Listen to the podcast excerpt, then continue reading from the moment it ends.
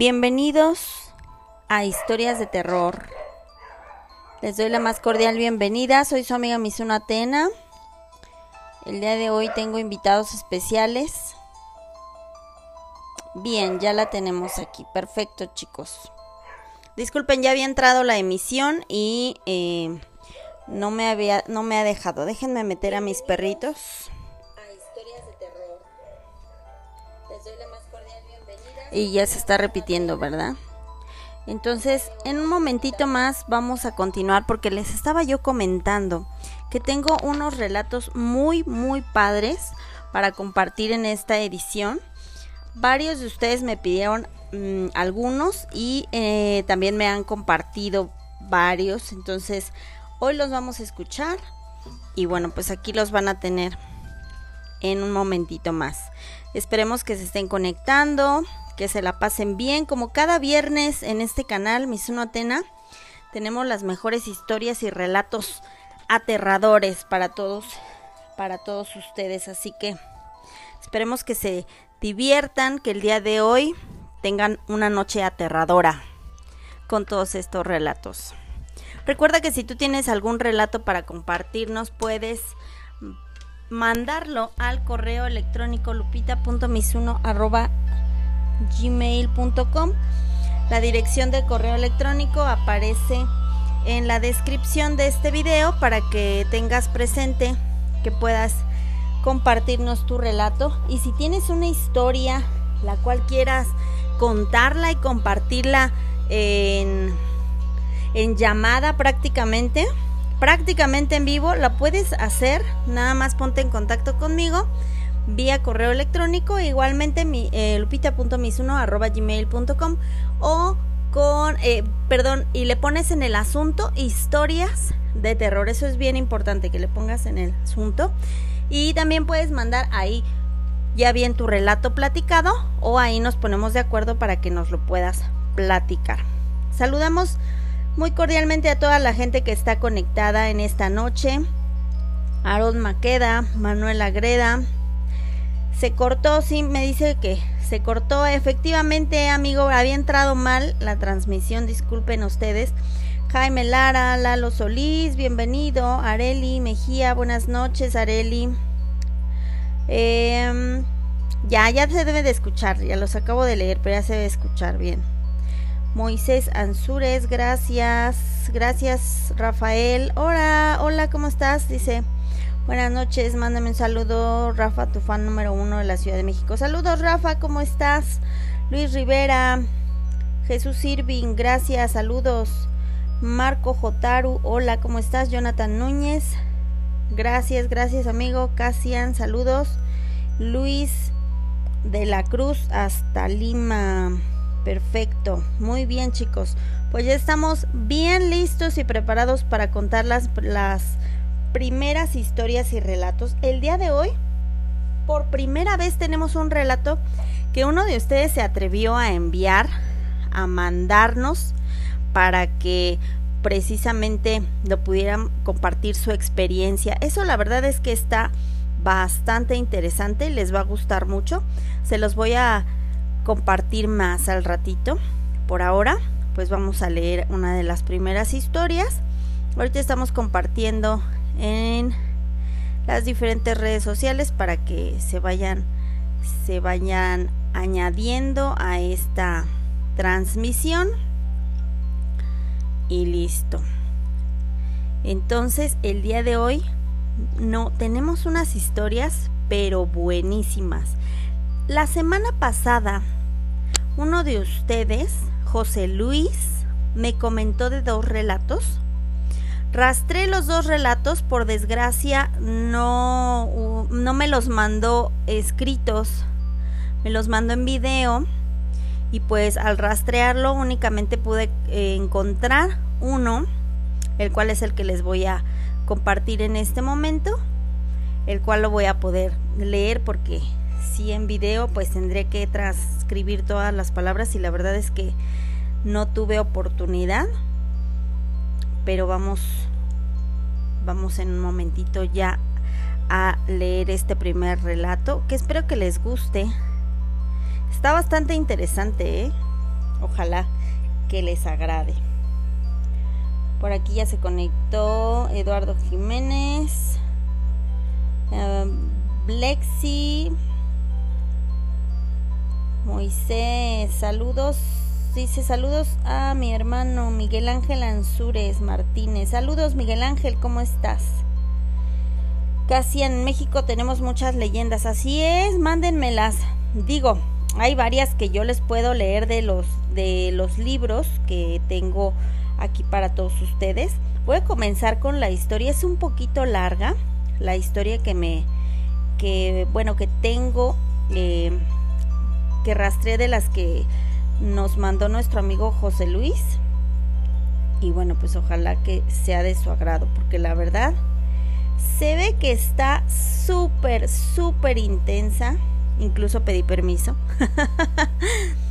pedí permiso para poderla leer ya que bueno, pues esta, esta historia se llama Vasos de cerveza y está escrita por A.R. Moreno, que es un escritor de historias, eh, de historias de terror y relatos, el cual tiene su página de Facebook, muy interesante, la, verdad, y se llama Cauju, así que créditos para allá para que la pasen a visitar y le den un like. La verdad está bastante interesante.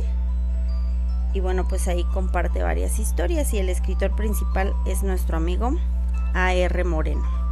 Y bueno, pues a petición de nuestro amigo José Luis, vamos a leer en esta ocasión este relato que se llama Vasos de cerveza por A.R. Moreno. Todas las tardes me gustaba subir a la azotea como a las 6.20 de la tarde. Desde ahí arriba se veía la puesta de sol y el cielo se tornaba azul profundo en su parte superior y naranja en una franja y violeta en la parte más baja. Esa fotografía me hipnotizaba. Duraba no más de seis minutos hasta que los colores desaparecían y todo se volvía un azul grisáceo con destellos de luz al fondo. Era ahí donde podía sentirme a salvo. En ese tiempo no trabajaba, no estudiaba, le dedicaba gran parte de mi día a vagar. Mis amigos solo me invitaban para andar de fiesta y salir a tomar. Yo recibía dinero de mi padre.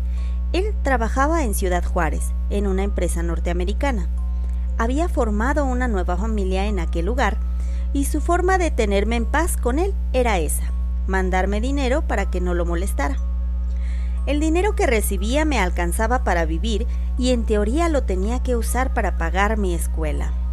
En cambio, lo usaba para pagar las cervezas de mis amigos y poder disfrutar a mis anchas. Durante ese tiempo me pasaron cosas a las que muchos no les toca vivir. En cierta ocasión me invitaron a una boda. Todo marchaba bien aquella noche. La boda era como cualquiera en México, pero al salir de ahí, cerca de las 4 de la mañana, el amigo con el que iba y yo tuvimos que caminar cerca de dos kilómetros hasta una carretera donde podíamos tomar un taxi. Esperamos cerca de media hora y un taxi se detuvo.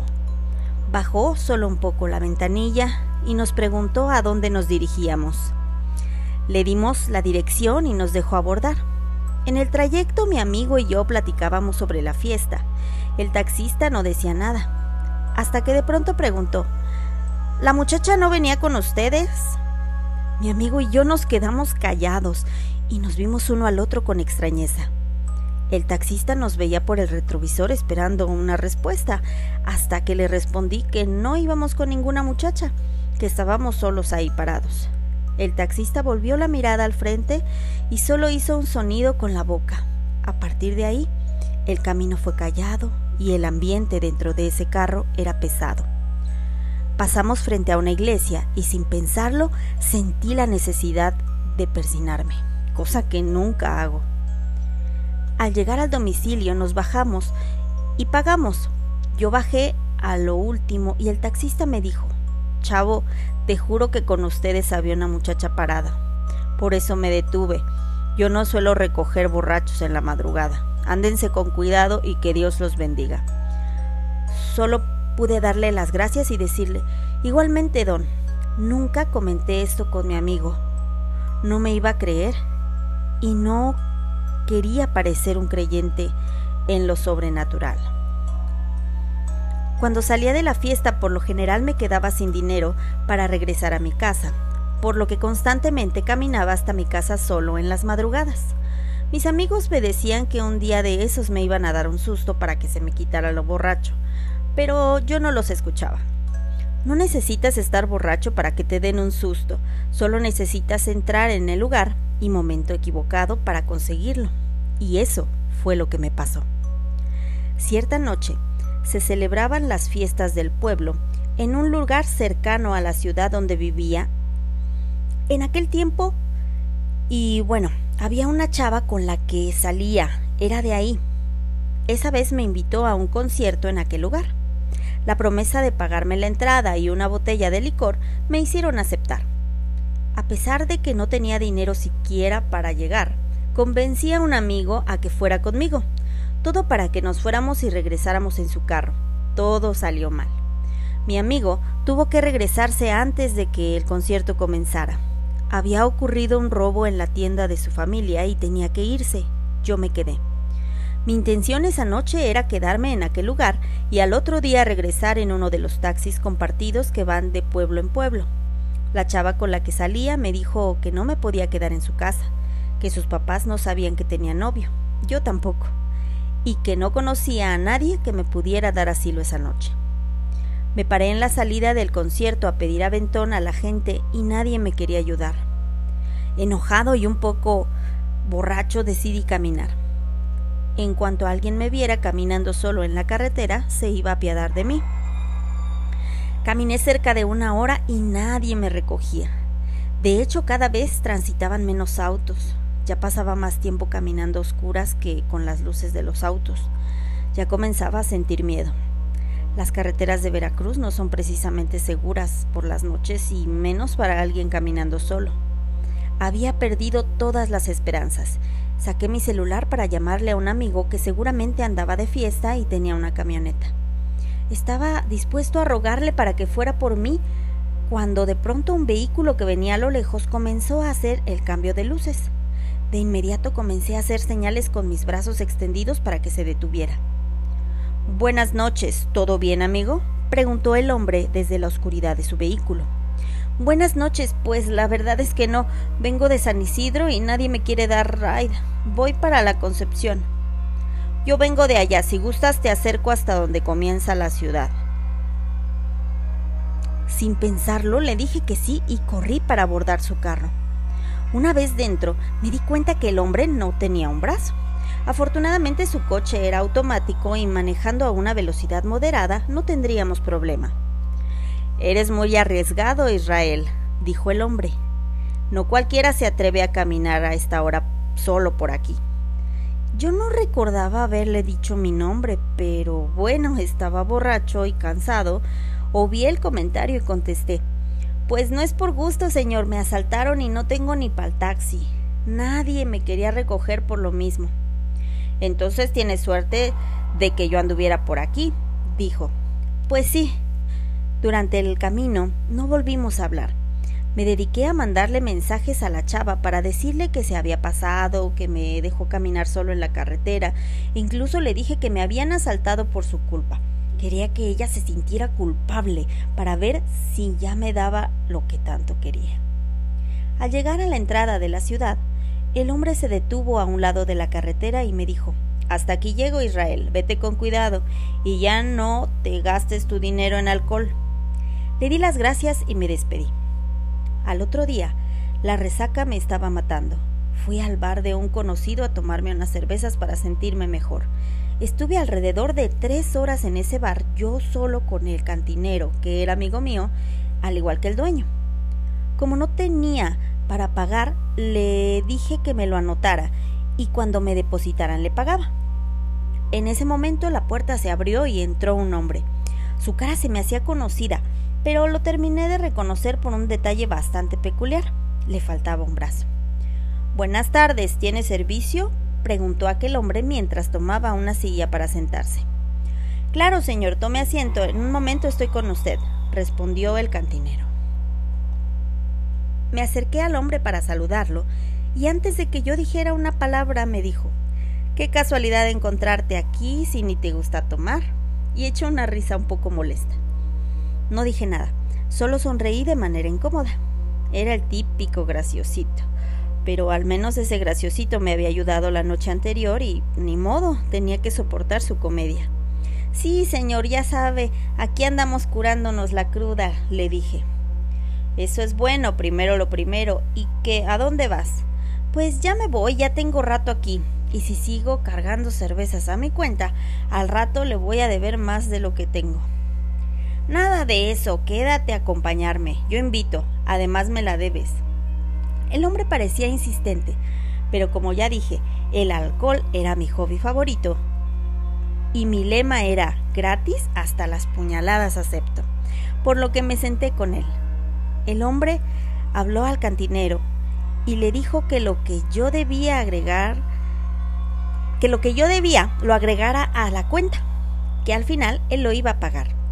Mi amigo el cantinero me veía raro y yo me sentía aún peor, parecía un hombre queriendo comprarme. En el ambiente en el que yo me desenvolvía había muchos de esos hombres homosexuales que buscaban muchachos jóvenes, a los cuales les invitaban todo lo que querían, siempre claro, con la condición de que al final del día se fueran con ellos a un hotel. Eso me sacó un poco de onda. Decidí tomarme un vaso de cerveza y después irme, pero el hombre no me dejaba. Cada vez que mi vaso llegaba a la mitad, el tipo lo rellenaba. Eso me dio mala espina. No quería yo terminar en un hotel con un tipo solo por un rayo y unos vasos de cerveza. Para mi buena suerte, a los pocos minutos llegaron al bar las meseras que trabajaban ahí. Se abrió la puerta y entraron dos mujeres con minifaldas, tacones altos y mucho maquillaje. Respiré. Eran amigas mías. Tenía tiempo trabajando ahí y de inmediato les hablé para que se sentaran con nosotros. Era mi oportunidad de dos cosas. Uno, de comprobar si el tipo era gay y tenía otras intenciones conmigo. Y dos, dejarlo acompañado para poder irme. El hombre me preguntó si ya conocía yo a las mujeres que habían entrado y le dije que sí, que eran meseras y que no se preocupara. Eran muy amistosas con los clientes. Perfecto, dijo él, mientras les movía las sillas para que se sentaran las mujeres. Bienvenidas, chicas, qué bueno que llegaron. Nos comenzábamos a sentir solos dijo el hombre con un tono un tanto encantador y una sonrisa en el rostro. Las mujeres nos saludaron de beso y se sentaron. De inmediato comenzaron a platicar con nosotros. El cantinero le llevó una copa a cada una y yo me paré al baño. Caminé hacia el baño que se encontraba detrás de la barra. En el baño se me acercó mi amigo el cantinero y me dijo ¿Qué onda con ese tipo? ¿Es puto de dónde lo conoces? Está medio raro. Yo solo le dije que me había ayudado la noche anterior y que era una casualidad encontrarlo hoy, pero que ya me tenía que ir. Le pedí que me abriera la puerta de atrás para poderme ir sin que me viera. Pero él me contestó que la llave de esa puerta la tenía su jefe y que llegaba hasta dentro de una hora. Aún así no importaba. Yo estaba decidido a regresar a la mesa a despedirme sin importar que si le molestaba o no a aquel hombre. Al caminar hacia la mesa vi al tipo besándose con una de las muchachas, mientras a la otra la tenía sentada en sus piernas. Al menos no es puto, dije yo, mientras caminaba. Veo que están muy animados por aquí, dije. Pero... pues yo me tengo que ir. Tengo cosas que hacer. Lo, lo dejo en buena compañía, señor. El tipo y las muchachas comenzaron a pedirme que me quedara con ellos, que les hacía falta uno más y que la fiesta se iba a poner buena. Les dije que no tenía dinero, que mejor me iba a la casa. Y ya nos poníamos de acuerdo para otro día. El tipo sacó de su pantalón un fajo de billetes y dijo Cantinero, toma este dinero y me avisas cuando haya agotado todo el licor y botanas. ¿Ya ves? No hay problema de dinero aquí, mi amigo, dijo el hombre, viéndome de manera seria, como dándome la orden con la mirada de quedarme. Así que siéntate y vamos a pasarla bien. Durante la plática supe su nombre. Una de las chicas se lo preguntó y dijo llamarse Jonás, y dijo dedicarse al comercio e intercambio de especies. Por eso ganaba tanto dinero. Lo que había comenzado como una simple cerveza para combatir la resaca ya se había convertido en una borrachera otra vez. Clientes entraban y salían del bar y nosotros seguíamos ahí. Las horas pasaron volando hasta que el dueño del bar nos avisó que ya iba a cerrar. Jonás y las muchachas querían seguir la fiesta. Yo solo quería dormir un poco, pero el alcohol y la fiesta me llamaban. Conozco un lugar donde podemos hacer una fiestecilla nosotros solos sin que nadie nos moleste. Es una casita con alberca y áreas verdes rodeado de árboles. Nadie pasa por ahí. Les prometo que nadie nos va a molestar, dijo Jonás mientras las chicas gritaban de emoción. Solo déjame avisarle al dueño que vamos para allá. Que tenga algo de comer es un amigo mío y también le gusta la tomadera, volvió a decir. Yo ya no pensaba mucho, yo solo quería más alcohol, y si se podía, pues un poco de sexo también. Subimos al mismo carro de la noche anterior y nos fuimos en dirección a aquella casa. Con el aire frío que entraba por las ventanas y mi borrachera, me quedé dormido casi a la mitad del trayecto. Cuando desperté, ya íbamos en un camino oscuro rodeado de árboles y donde la carretera era de tierra. Íbamos despacio pero no lograba yo ver nada más que los árboles. No pasaba ni un solo auto y tampoco se veían luces de alguna casa cercana. Comencé a preguntar en dónde estábamos y hacia dónde nos dirigíamos, pero entre la música a todo volumen y los gritos de las muchachas que intentaban cantar, parecía que nadie me escuchaba. Pasaron diez minutos y pude ver lo que parecía una casa en medio de los árboles toda bien alumbrada y en efecto tenía una alberca en la parte de enfrente. Un hombre gordo y con barba larga estaba parado en la entrada sosteniendo el portón para dejarnos entrar, y una vez adentro, ese hombre se acercó a saludar a Jonás. Jonás, qué bueno que vienes a visitarme. Ya tenía algunos meses que no me visitas, dijo el hombre.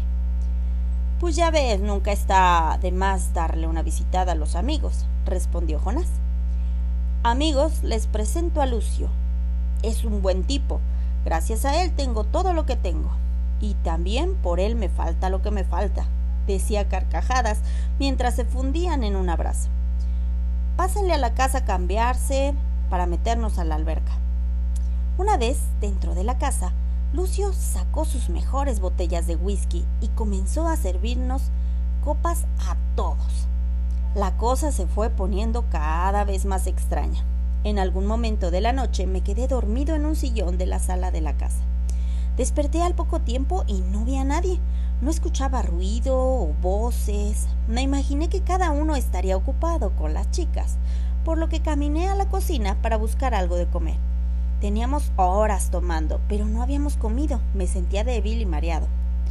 En la cocina hay una ventana que da hacia el patio trasero de la casa, que en realidad es un terreno campestre lleno de más árboles. Mientras me lavaba las manos, fijé la mirada en un pequeño punto luminoso a lo lejos entre los árboles. Parecía fuego, pero como de una antorcha encendida. Veía cómo esa luz destellaba como si se moviera constantemente. De inmediato escuché un golpe seco en la parte de arriba y me quedé inmóvil. Inmóvil del miedo, Así permanecí por cuestión de dos minutos, inmóvil tratando de escuchar algo, y lo siguiente que escuché fue el grito desgarrador de una mujer, y cómo fue callado de manera abrupta. De inmediato supe que algo malo pasaba, y salí de la casa sin hacer ruido. Caminé hacia la entrada de la propiedad de manera muy sigilosa. Volteaba constantemente para verificar que nadie me viera y volví a escuchar un grito. Comencé a llorar. Por mi mente solo pasaba que le estaban matando a esas muchachas y que yo no las estaba ayudando, que en su lugar yo oía como un cobarde. Pero el miedo y la desesperación me dominaban. Yo no quería morir ahí, no quería terminar como ellos. Me decía una y otra vez mientras caminaba. Llegué a la entrada y me salté el alambrado, pues era un portón y tenía puesto un candado. Una vez fuera de la propiedad comencé a correr por todo el camino de tierra por el que habíamos llegado. Corrí sin parar unos diez minutos hasta que los pulmones no daban para más. Me detuve a respirar con las manos en las rodillas, viendo hacia el piso, cuando de pronto el suelo se alumbró y vi las luces de un carro viniendo a lo lejos por el camino. Corrí hacia los árboles y me escondí ahí. Podía ser Jonás buscándome. Vi pasar una camioneta grande conducida por un muchacho que fumaba. Al ver que no era ni Lucio ni Jonás, corrí gritándole a la camioneta para que se detuviera. Por suerte me escuchó y se detuvo. Amigo, necesito ayuda. Solo quiero salir hacia alguna carretera que me lleve a Concepción, dije con voz temblorosa. Es muy tarde para andar caminando por aquí. ¿De dónde vienes? preguntó el joven. Mientras me veía de abajo hacia arriba para cerciorarse que no llevara algo conmigo que pudiera dañar. Le expliqué que había ido a una fiesta cerca de ahí, pero que me había dormido y mis amigos me habían dejado en el lugar. El muchacho no creyó del todo mi historia, pero dice que me veía asustado y cansado, que seguramente por algo me quería ir de ese lugar. Al final me dejó subir. La camioneta olía a cebollas y estaba muy sucia. Era de esas de doble cabina. En los asientos de atrás llevaba rejas de verduras vacías. Por cierto, ¿Qué hora tienes? pregunté aturdido. Son casi las 4.30 de la mañana, respondió. No recuerdo bien cuánto tiempo estuve allí. No cómo pasó tan rápido el tiempo, pero lo que para mí fue algo de unas pocas horas se había convertido en una noche completa. El chavo que me ayudó se dedicaba a vender frutas y verduras en su comunidad por lo que todos los días muy temprano tenía que viajar hasta la ciudad a comprar la mercancía y mientras más temprano era, mejor, porque de esa manera podía escoger el mejor producto. En el estéreo de la camioneta sonaba una canción que yo conocía. Era de un grupo llamado Slayer y la canción se llamaba Angel of Death. Al escucharla, le pregunté si le podía subir el volumen y me dijo que sí. Avanzamos un tramo corto y le dije, esa canción me gusta bastante.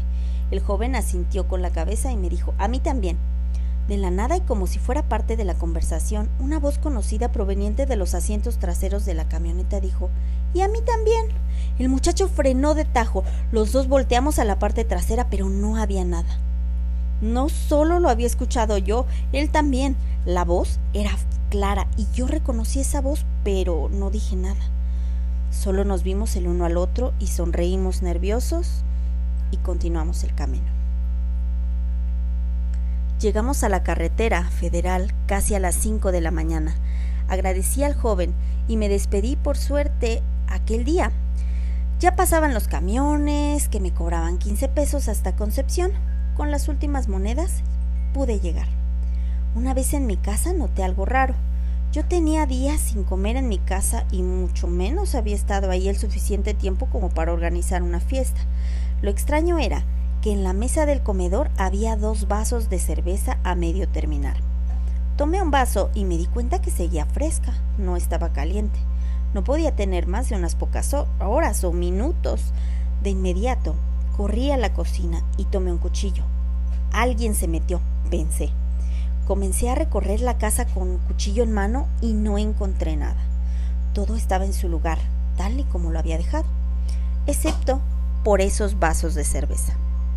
Ese día yo moría de sueño, prácticamente no había dormido, me fui directo a la cama y caí en un profundo sueño. Lo que ocurrió a continuación no he logrado descifrar si fue parte de un sueño o en realidad ocurrió. Alguien me tomó del brazo y me sacudió para despertarme. Cuando abrí los ojos, vi a Jonás parado junto a mi cama, viéndome fijamente. De un salto salí del otro lado de la cama y me paré. Jonás solo me veía y sonreía. ¿Qué es lo que quieres? pregunté. ¿Cómo entraste? Tranquilo, Israel. En realidad te estuve esperando casi toda la noche. Ayer te fuiste sin despedirte. Entendí por qué los vasos en la mesa. No sé qué pude hacer para que te fueras sin despedirte, pero por eso estoy aquí, siguió. Nada, es que estaba muy cansado y ustedes estaban ocupados con las mujeres, por eso no quise interrumpir. Bien pensado, Israel. No te preocupes. Uno siempre tiene tiempo para los amigos. Eh, déjame contarte algo que me pasó por no tener tiempo para los amigos. Las palabras exactas no las recuerdo, pero el hombre me contó que hace unos 30 años él era un joven muy parecido a mí, desinteresado de la vida, amante de la vida nocturna y un poco ambicioso. Cierta noche conoció en una cantina a una mujer que lo cautivó hizo todo lo posible para que ella aceptara salir con él para conocerse. Él prácticamente iba a diario a verla a la cantina y ella lo rechazaba. Una de las razones era que no iba a desperdiciar tiempo con un chamaco si sus clientes estaban dispuestos a darle un buen dinero por su compañía. Eso lo marcó. A partir de ahí el hombre se dedicó a buscar la manera de hacer dinero para que nadie lo volviera a rechazar. Se dedicó a todo lo que se podía dedicar y comenzó a meterse al mundo del juego y las apuestas. Cierta noche estaba perdiendo mucho dinero, incluso apostó lo que no tenía, todo con el afán de recuperarse. Cuando perdió su reloj y lo echaron del lugar, se sintió desesperado y juró que haría lo que fuera por ganar lo suficiente y nunca depender de nadie. Fue cuando conoció a Lucio. Lucio se acercó a él y le dijo que se animara, que si Jonás aceptaba, él lo podía ayudar. Jonás le dijo que había perdido todo apostando esa noche y que lo quería recuperar, pero que debía cincuenta mil pesos y si no los pagaba lo iban a matar seguramente. Lucio sacó de su chamarra un faco de billetes y se los dio en la mano a Jonás. Le dijo, paga tu deuda y lo que queda, apuéstalo contra el hombre que te quitó todo. Esta vez todo será diferente. Jonás entró al lugar, pagó su deuda la gente de ahí lo veía raro. No parecía ser el mismo que minutos antes había sido sacado en lágrimas del lugar. Una vez pagada su deuda, se acercó al hombre con el que había perdido su dinero y pertenencias y le apostó lo que le quedaba, que eran más de treinta mil pesos. El hombre confiado aceptó el reto. Jonás ganó y poco a poco comenzó a recuperar su dinero hasta que el hombre decidió no jugar más. No quería darle la oportunidad a Jonás de recuperar todo, cuando de pronto llegó Lucio con tres vasos de cerveza y se sentó en la misma mesa. Propuso un brindis por los amigos y por el juego. Los tres tomaron la cerveza. El hombre cambió de parecer de manera casi inmediata y le propuso a Jonás jugar no solo por lo que le faltaba por recuperar, sino que además apostarían un terreno que el hombre tenía en una comunidad cercana a cambio de todo lo que ya había recuperado Jonás. Era un doble o nada. Jonás aceptó y ganó. Esa noche, Jonás y Lucio salieron de ahí con dinero y un terreno nuevo. Jonás estaba feliz y quería agradecerle a Lucio por lo que había hecho por él. Le regresó el dinero que le había prestado y un poco más, pero el hombre no lo aceptó. El hombre le dijo que él no quería dinero, él tenía todo. Tampoco quería oro, también lo tenía todo. Él solo quería un amigo fiel un amigo que siempre estuviera ahí para cuando lo necesitara y le dijo, Hoy no gasté mi dinero en ti, hoy compré un nuevo amigo. Jonás, sin entender mucho, aceptó y sellaron su amistad con un apretón de manos. A partir de ese día, las cosas volvieron a salirle bien a Jonás. Veía seguido a su amigo e incluso se pasaba días en su casa hasta que Jonás conoció a una mujer y se casó. Jonás amaba mucho a su mujer y procuraba darle todo, la mujer también lo amaba, pero no aceptaba del todo su amistad con Lucio. Ella decía que ese hombre tenía un semblante raro, al grado que Jonás dejó de ver a Lucio. Lucio, en cambio, lo seguía buscando e invitando a las cantinas, pero Jonás ya no aceptaba. Hasta que un día, mientras manejaban en la carretera con, que conecta Concepción con San Matías, Jonás y su mujer tuvieron un accidente. La mujer de Jonás murió al instante y él quedó prensado por varias horas a la lámina del vehículo. Como consecuencia de eso, Jonás perdió el brazo y por falta de equipamiento médico en el lugar, horas después se desangró y perdió la vida. Yo recuerdo haber intentado salir corriendo de mi recámara, pero a donde sea que fuera, él estaba ahí. No paraba de contar su historia hasta que me di por vencido y le dije, si me vas a matar, hazlo ya. No quiero seguir teniendo miedo, nunca lo he tenido y no pienso comenzar hoy. Jonás me veía fijamente y después de unos segundos en silencio me dijo, Es por eso que te busqué a ti. No tienes miedo y tampoco te interesas mucho por lo que pasa a tu alrededor. Yo en cambio ya quiero descansar. El día que morí, desperté en mi casa como si nada hubiera pasado. Y en el comedor estaba Lucio sentado tomando un vaso de cerveza. Le pregunté qué había pasado y me dijo que una vez más había perdido todo. Que así como él me dio una segunda oportunidad, me la había quitado. El pacto era sencillo, dijo. Yo te buscaba cuando te necesitara y tú estarías ahí. Al principio así fue y me fuiste de mucha ayuda, pero desde que te casaste todo cambió y me fue más difícil confiar en ti. Jonás dice que nunca se dio cuenta, pero que Lucio le dijo que desde que había vuelto a tener dinero y confianza, la gente lo veía diferente y así lograba él tener contacto con más gente. Lucio usaba a Jonás atrayendo mujeres en los bares o las fiestas para que después, cuando Jonás se dormía por la borrachera, él las pudiera sacrificar. Lucio era un demonio, un demonio que usaba la ambición de los hombres para conseguir su alimento, mujeres con poco sentido de la fe, decía él. Jonás decía que la casa de donde huí era de él la había construido en el terreno que le había ganado a aquel hombre la noche que conoció a Lucio, pero que después de su muerte Lucio se instaló ahí, y que desde esa noche cada cierto tiempo la usa para conseguir más mujeres de las cuales alimentarse. Según Lucio, muchas desapariciones de mujeres no son feminicidios, como se les dice ahora.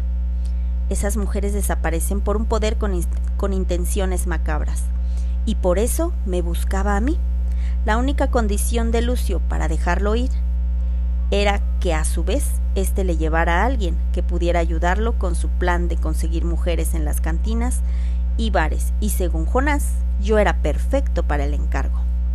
Cuando desperté, más tarde ese día, estaba yo en el sofá de la sala, no en mi cama, pero el sueño era demasiado vívido y detallado. Desde ese día en mi casa ocurrían cosas sin explicación las puertas se abrían, los muebles se movían de lugar, pero cada cierto tiempo en la mesa del comedor aparecían dos vasos de cerveza a la mitad. Solo en la azotea no me ocurrían cosas, solo en la azotea no me sentía observado. No sé si es por alguna situación que encierra a la casa donde vivía o es solo la sensación de amplitud y libertad que me daba la vista cuando estaba ahí. Actualmente ya no vivo ahí y dejé de tomar cerveza. Sigo saliendo con mis amigos, pero ya no me arriesgo de más. Entendí que tener miedo es bueno. Tener miedo te hace sentir vivo. Te hace sentir que eres vulnerable ante las cosas que no puedes controlar. Y eso hasta ahora me ha funcionado. Desde ese momento no he vuelto a ver a Jonás, y mucho menos a Lucio. Cada que paso por la cantina de mis amigos, me pregunto si las muchachas habrán regresado a trabajar. Nunca volví, y espero no hacerlo porque estoy seguro que en cuanto vuelva a frecuentar esos lugares, él también regresará. Y esta fue la historia de los vasos de cerveza. ¿Qué les pareció chicos? Padrísima, interesante, ¿les gustó? platíquenme. Vamos a saludarles. Vamos a saludarles, ya estamos por aquí.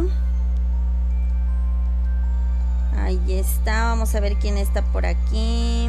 Ojalá que les haya gustado, estuvo bastante interesante, ¿no? Vamos a ver quién está por aquí. Dice Jesús Hernández. Hola Jesús, ¿cómo estás? Juan Sebastián Peñalosa, Cacaroto Supremo, saludos. Adrián Pérez, saludos. Mm, Manuel, y ahí está, va llegando a tiempo. Moisés, Adrián. Estuvo larguito el relato, pero buenísimo, ¿a poco no? Gabino Frías, hola. Mitsumi Wolf, hola. Luis Tinoco, buenas noches. Eduardo Galicia, buenas noches. Y bueno, ¿qué tal? ¿Qué tal les pareció David Vega? Saludos. ¿Cómo están? Por aquí también veo que Undertaker anda por aquí. Adrián Pérez, Jesús Hernández. ¿Lo escuchas bien? El relato está larguito. Vientos, acabas de llegar. Jesús Hernández. ¿A poco? Usaré este usuario un rato, dice Jesús Hernández. Ok. ¿Cómo están chicos? ¿Qué pasó? ¿Les gustó? Estuvo largo pero intenso. ¿A poco no? Ok, Pedro, muy buena historia. Sí, muy buena historia. Nunca había visto que el chat se detuviera para escuchar un relato. Estuvo muy bueno, la verdad es que sí. Gracias por el saludo, vientos. Estuvo buenísimo, ¿eh? Buenísimo. Con una dulce voz así me siento seguro de escuchando esas historias. Ay, gracias Jesús Irving.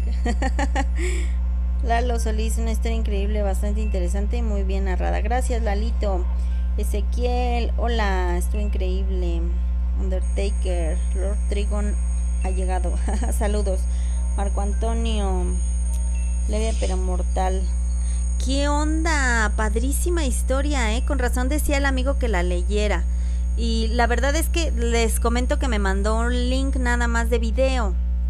Entonces yo quería rastrearla, obvio, para poderla leer. Y pues ya la estuve rastreando y rastreando hasta que llegué a esta página. Y bueno, pues esperemos que, que les haya agradado.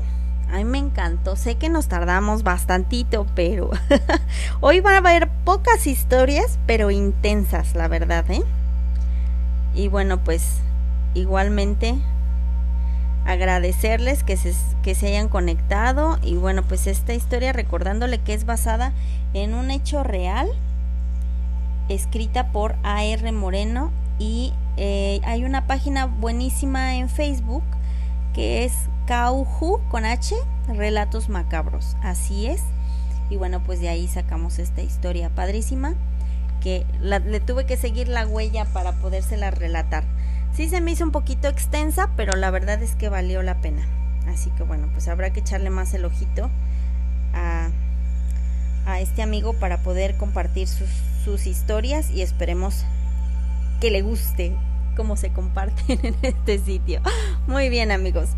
Vamos a continuar. La vez pasada me faltó leer una historia que me mandó un amigo que tengo por aquí, permítanme.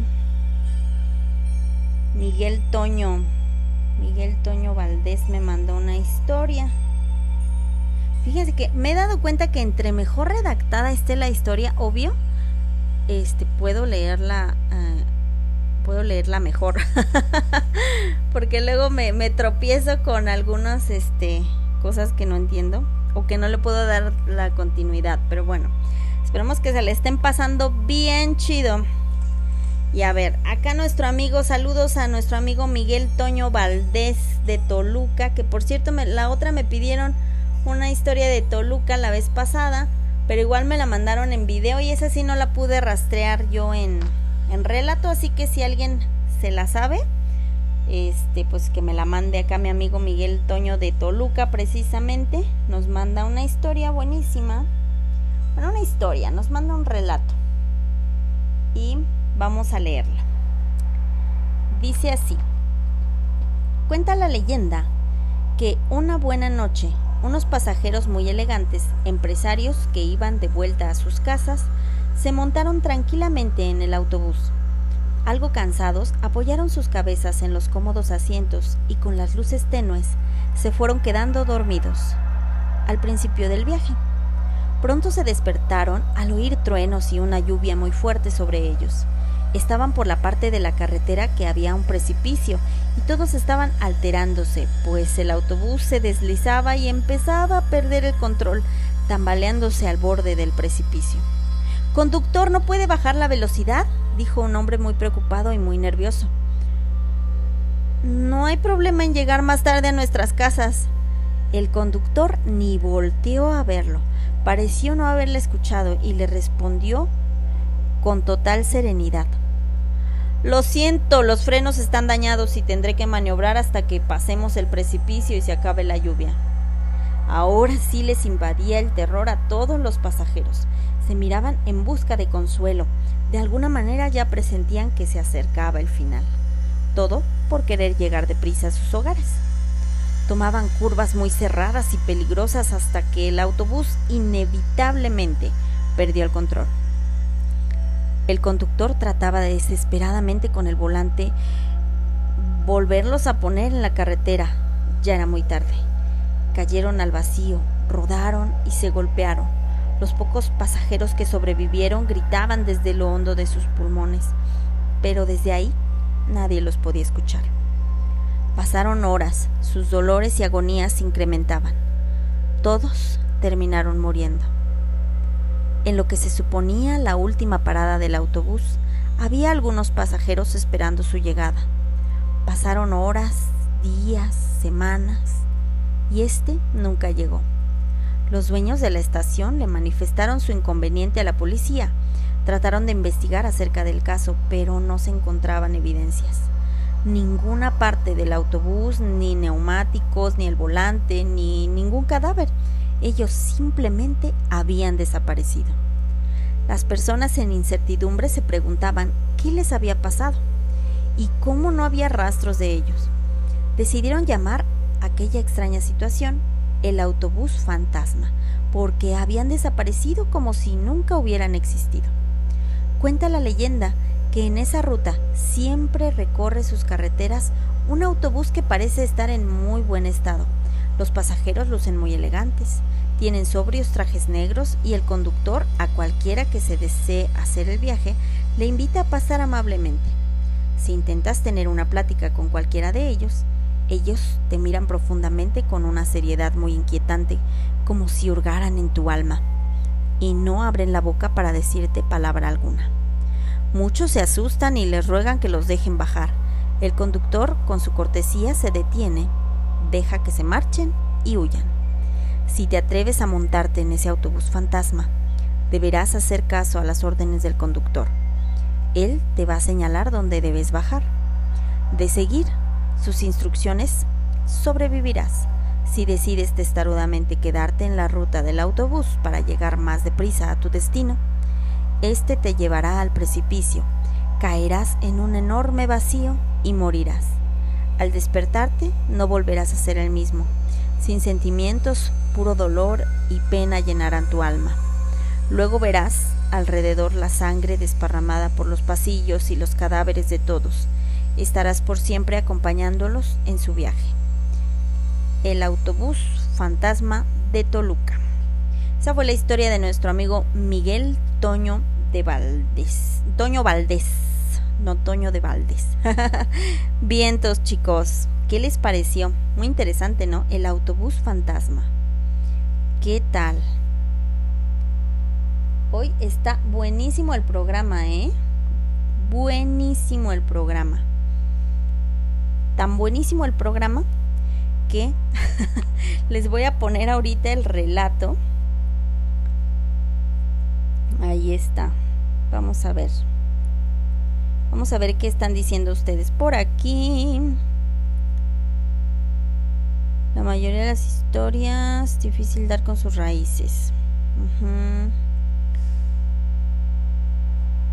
A mí me han espantado, sí me han espantado varias veces, ya les he contado. Luego les armo un relato así, pero, pero padre, así narrativo, porque yo les puedo contar el programa pasado, del viernes anterior del día 17, pueden escucharlo, ahí les cuento un relatito que me pasó, pero está más padre como narrarlo, entonces lo, lo voy a escribir, ¿vale? Ahí está. Estaría genial que narraras el cuento de la muerte enamorada. Lo voy a buscar, amigo Omar, la muerte enamorada. Ahí me lo recuerdan, amigos, por favor, me recuerdan ese relatito para que no se me pase. Ok, vientos. Buena historia, pero ahora muy corta. Ahora hay puras quejas con ustedes, chicos. Gracias. Las leyendas urbanas son las mejores. Oye, qué, qué miedo, ¿no? Perdonen que ahora no haya ah, imágenes ilustrativas, ¿verdad chicos? Pero no se pudo. Bien. Nos faltan, fíjense, nos faltan dos, dos relatos. Voy a contar el relato que me mandó nuestro amigo Jesús Hernández, que es parte de su antología. ¿Se acuerdan que la semana pasada contamos el hada de los dientes? ¿Qué crees Jesús? Eh, ¿Te pasó lo mismo? ¿Me la puedes mandar al, al, email, por favor? Yo creo que la leemos la próxima semana. Aquí en, Messenger no me dejó abrir tu archivo. Vamos a leer una historia cortita y luego eh, ya nos vamos a la llamada del día de hoy, ¿vale? Vamos a ver. Esta historia nos la manda nos vamos a tener que quedar con las ganas eh, de escuchar la historia de Jesús Hernández para el próximo programa, chicos. Eh, o si nos esperamos, nos desvelamos, ¿eh? Pero bien. Esta historia nos la manda em, nuestro amigo Lalo Solís. Es una leyenda. Se llama La leyenda del callejón del muerto en Analco, de Puebla, precisamente. Es una leyenda poblana. El barrio de Analco es una de las zonas más antiguas de Puebla. Data desde los días de su fundación, de modo que existen leyendas sobre, sobre el barrio, sus lugares y personajes. Aquí hay una de estas leyendas de miedo para que la recuerden si pasean por ahí. Era el año de 1785. Hablando de la Puebla antigua, eran las 3 de la mañana cuando doña Juliana Domínguez, esposa de don Anastasio Priego, familia acaudalada y dueños del mesón Priego, comenzó con los dolores de parto, y era necesario ir por la partera, doña Simonita. Corrió por su sombrero, capa y espada y pidió a la servidumbre que fueran preparando todo lo necesario para el alumbramiento mientras él regresaba con la partera. Era una noche lluviosa y tormentosa, motivo por el cual quisieron acompañarles sus ayudantes. Además, porque siempre las horas de madrugada han sido propicias para asaltos y asesinatos. Don Anastasio no quiso la compañía de nadie y se dirigió solo hacia la parroquia de, Analco. En aquellos tiempos era Panteón, dirigiéndose hacia la calle de Santo Tomás, hoy conocida como la Cinco Oriente. Por lo oscuro de la noche iba alumbrándose con una lámpara de aceite, cuando lo sorprendió un tipo en forma enérgica y poco cortés, desenvainó su espada y se la puso en el abdomen al señor Priego, al mismo tiempo que le exigía el oro o la vida.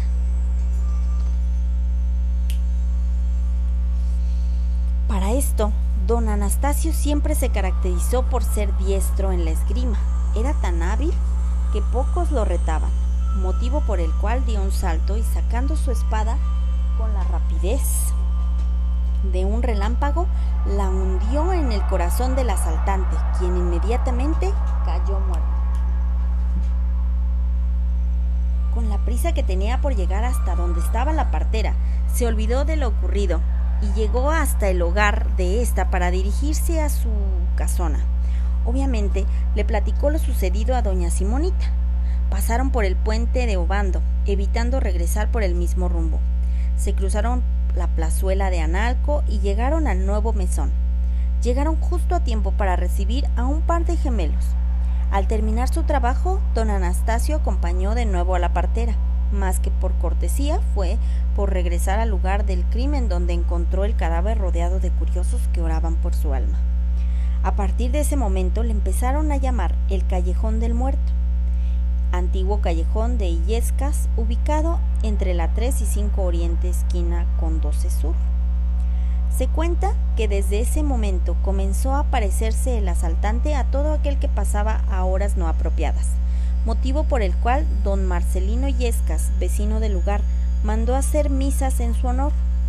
Una tarde de agosto, en el atrio del templo de Analco, llegó un hombre que abordó al sacerdote, al mismo tiempo que le tomó del brazo pidiéndole que lo confesara. Como el sacristán ya iba a cerrar la iglesia, el padre Panchito, como cariñosamente lo llamaban, le pidió que no lo hiciera porque iba a entrar al confesionario. El tiempo transcurría y el sacristán entró a la iglesia, pero ni el sacerdote ni el hombre se encontraban. Todos los días a las 7 de la mañana el padre Panchito celebraba misa, pero en esa ocasión no acudió. El párroco y el sacristán acudieron a su casa y lo encontraron muy grave, enfermo de tifus, por lo que el párroco confesó al padre y en su confesión, éste le dijo que había dado absolución a un hombre que tenía mucho tiempo de muerto y que como estaba penando venía con permiso de Dios a buscar el perdón y el descanso eterno.